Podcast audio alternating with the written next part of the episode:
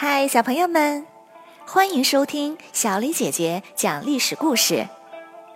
我们的故事全部来自专业正史，绝不细说。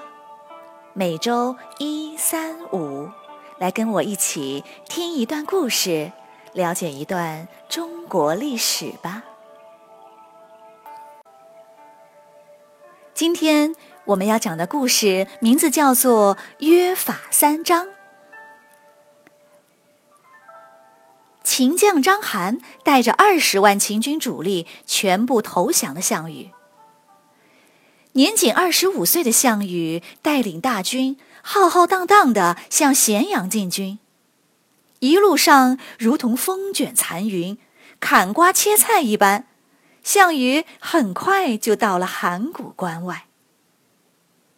然而，项羽吃惊地发现，守函谷关的并不是秦军。而是楚军，是谁比他还快，抢先攻进了函谷关呢？答案就是刘邦。这位五十岁的老头儿，到底有什么神奇的本领，竟然能打败秦国呢？当初章邯大败楚军，项梁战死，大家都退缩到彭城，心中非常害怕。楚怀王为了鼓舞士气，就说：“你们谁要是能打败秦军，进入关中，谁就当关中王。关中是全国最富有的地方，可是现在大家连活命都是问题，哪里还有闲心想什么关中王呢？幸运的是，秦军没有追击他们，转而去进攻赵国。”大家这才缓了一口气。不久，宋义和项羽带领楚军主力去救赵国，刘邦则率领一支小部队跟在后面，到处打打游击作为辅助。刘邦的兵力不多，战斗力也差，他打得过的就打，打不过的就试一试，一看不行也不硬拼，就绕过去。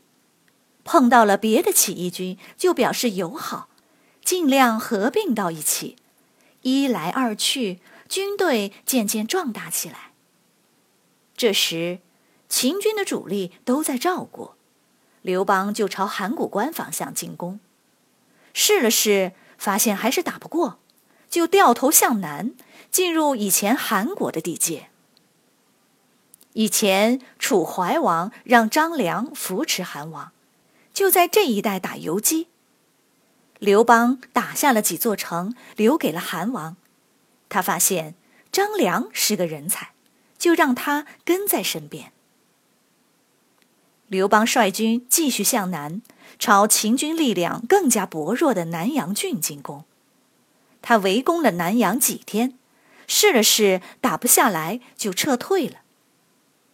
张良对刘邦说。没有打下南阳，我们就去打其他地方，没准会腹背受敌呀。他又说：“秦国的官员也有身家性命，你要是不杀他们，依然让他们做官，他们也可以为楚国效命啊。”刘邦一拍大腿说：“你说的太对了。”刘邦立刻回兵，招降了南阳郡守，封他为殷侯。刘邦发现，从这以后打仗就容易多了，不少地方还没开打呢，就直接投降了。随着地盘的扩大，在刘邦的眼前突然出现了另外一条通往咸阳的路，那就是武关。恰好这时候，赵高杀死了二世皇帝胡亥，派人跟刘邦商量。想一起瓜分关中，各自称王。刘邦就轻而易举地进入了武关。然而刚进武关，新秦王子婴就杀死了赵高，将咸阳的五万兵调到瑶关来防守。刘邦听了张良的建议，并不硬攻，而在山上挂满旗帜，虚张声势。又派人带着钱财去游说秦军将领，秦军将领果真就叛变了。张良却又说：“这只是将领的叛变而已，部下未必会服从。”于是又派兵绕过关口，从侧面突然发动袭击，大败秦军，然后继续追击，彻底击败了秦军。秦王子婴只好出城，坐着素车白马，脖子上系着丝带，投降了刘邦。刘邦进入咸阳城，立刻被眼前的富丽繁华惊呆了。跟关外的战乱相比，这里简直就是天堂般的世界。刘邦把皇宫的珍宝财物全都收归己有，兴奋地想要留下。张良赶紧上前苦苦相劝，刘邦才恋恋不舍地离开了。刘邦回到城外，然后召集老百姓宣布。秦国的法令又多又残酷，哪里是人过的日子啊！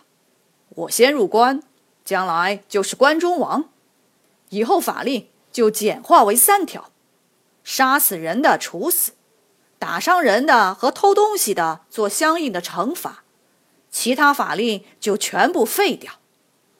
一听到这个消息，秦国的老百姓太高兴了，争先恐后的拿出酒肉来款待楚军。自商鞅变法以来，一百五十年，在秦国人心头的压抑顿时得到释放，无比畅快。他们多么希望刘邦真的能成为他们的秦王啊！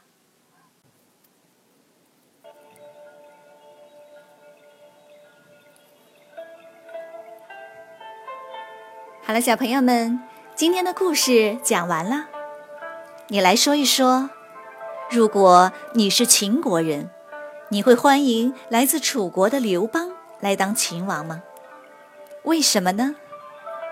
欢迎你们进入公众号，用语音说出你们的想法。好了，小朋友们，今天的故事就讲到这里，我们下个故事再会。